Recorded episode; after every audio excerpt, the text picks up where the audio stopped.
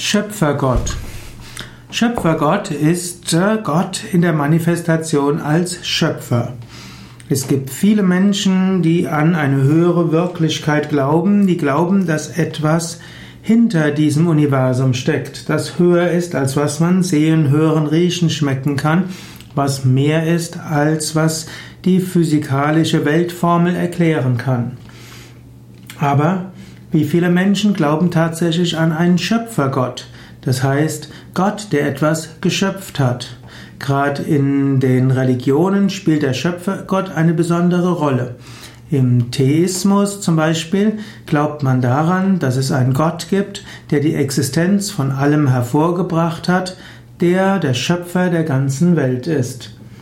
Die moderne Naturwissenschaft, Biologie, Astronomie und Physik versuchen, die Welt zu erklären, ohne das, ohne die Theorie des Schöpfergottes.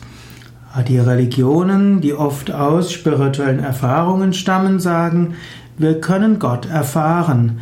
Und dieser Gott, der ist letztlich der Gott hinter der ganzen Schöpfung. Brahma als der Schöpfergott im Hinduismus. Im Hinduismus gibt es die Trinität Brahma, Vishnu und Shiva. Brahma ist dabei der Schöpfergott, Vishnu ist der Erhalter und Shiva ist der Zerstörer. Ishvara ist der persönliche Gott als Ganzes und Ishvara als persönlicher Gott hat drei Aspekte, nämlich Brahma, Vishnu und Shiva.